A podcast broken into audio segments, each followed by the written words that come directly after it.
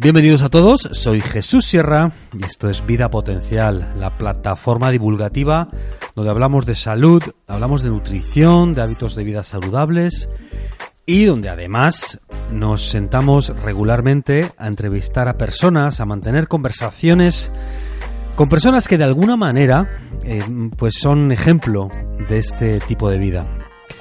Hoy os traemos la versión audio del último artículo que hemos escrito para nuestro blog vidapotencial.com que hemos titulado Dieta cetogénica sucia, flexibilidad metabólica y gripe cetogénica. Os recordamos y especialmente eh, en relación al artículo de hoy que si queréis suscribiros a nuestra newsletter podéis hacerlo en vidapotencial.com y que haciéndolo podéis descargaros gratuitamente el primer capítulo de nuestro libro sobre la dieta cetogénica. Lo podéis hacer, como digo, en vidapotencial.com barra únete. Sin más, os dejo con el audio del artículo de esta semana. Un abrazo a todos y como siempre, muchísimas gracias por estar ahí. Bienvenidos a todos, soy Jesús Sierra y esto es Vida Potencial. Hay tres aspectos muy importantes que tenemos que tener presentes a la hora de iniciarnos y de llevar, de cierta manera, una dieta cetogénica.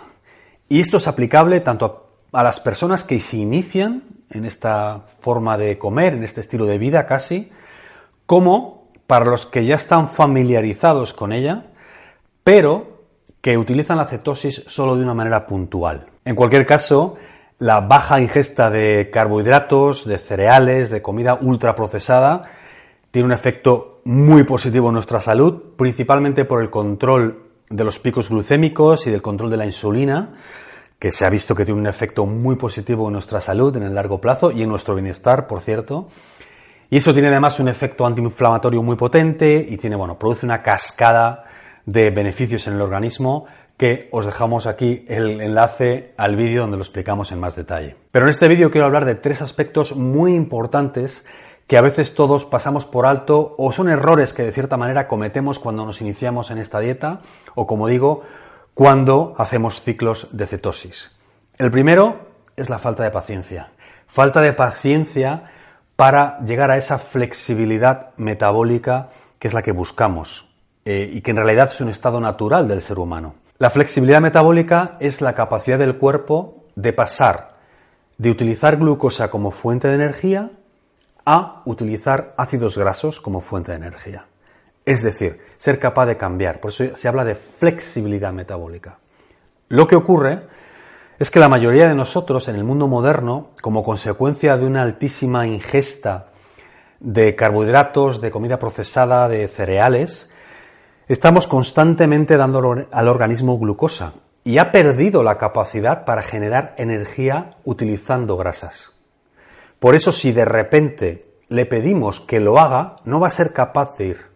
Y ese periodo de adaptación es lo que se conoce como la gripe cetogénica, que básicamente recoge un montón de síntomas que se parecen a los de la gripe, consecuencia de ese periodo de adaptación. Es decir, al cuerpo le hemos dicho, mira, ya no te voy a dar glucosa, pero todavía no sabes utilizar ácidos grasos como fuente de energía. Con lo cual, el cuerpo pues produce todas esas manifestaciones.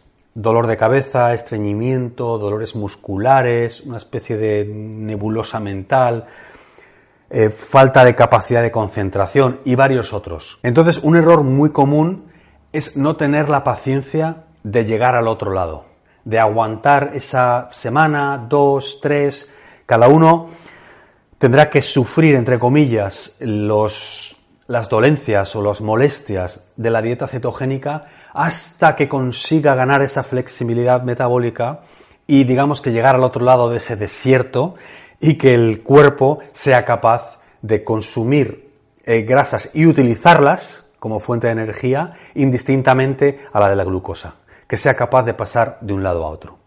Eso es flexibilidad metabólica y tenemos que tener paciencia hasta que nuestro cuerpo la consiga. Una manera de minimizar esas molestias es beber mucha agua y tomar más sal, sal marina. Eh, no solo durante este periodo, sino siempre que estemos en cetosis o que sigamos una dieta más alta en grasas y baja en hidratos de carbono. Que lo que sucede es que perdemos muchas sales minerales porque el cuerpo, al, en general los carbohidratos tienden a hacernos acumular muchísima más agua. Cuando los carbohidratos bajan, el cuerpo elimina más agua y con ese agua también perdemos más sales minerales. Así que más agua y más sal marina. Otro error muy frecuente que cometemos cuando hacemos dieta cetogénica, y no solo en gente que se inicia, sino en gente que lleva mucho tiempo, es comer demasiada proteína. Tendemos a poner el foco en la baja ingesta de carbohidratos, que evidentemente es muy importante, y en aumentar la ingesta de grasas saludables. Pero a veces se nos pasa por alto que si nos pasamos con la proteína, también vamos a salir de cetosis. Porque el cuerpo, cuando ingerimos proteína, va a utilizar aquella que necesita para reconstruir tejidos, para construir tejido nuevo, y lo que no utiliza, lo que le sobra, entre comillas, lo va a convertir en el hígado en glucosa, en un proceso que se llama gluconeogénesis. Y al final lo que vamos a hacer, si comemos 500 gramos de proteína, es que mucha de esa proteína se va a convertir en glucosa y nos va a sacar de cetosis. Y un tercer error gravísimo que cometen muchísimas personas que se ven atraídas por la dieta cetogénica, principalmente entre aquellas que lo hacen pues por la llamada de esa herramienta muy potente para, para el control de peso, para perder peso, para perder grasa, que evidentemente la dieta ceto funciona muy bien para eso, es llevar una ceto sucia. Es decir, la ceto, estrictamente hablando, no habla de la calidad de los alimentos, habla estrictamente de la composición de los macronutrientes. Mientras los porcentajes de, grasa sean muy altos, pues el 75-80%, mientras la proteína esté controlada, sea del 15, el 20, pues dependiendo del el tipo de ceto que llevemos, y los carbohidratos también estén controlados y mantenidos en un mínimo, un 5, un 10%, vamos a entrar en cetosis probablemente, dependiendo de cada uno, de cada organismo, y vamos a perder peso.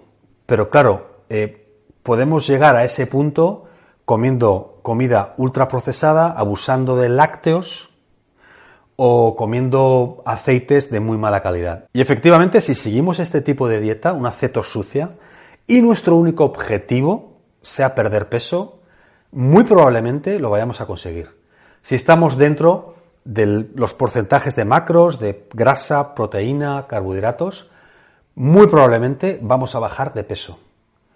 Pero eso va a venir a un peaje muy alto, a un coste muy alto para nuestra salud en el largo plazo.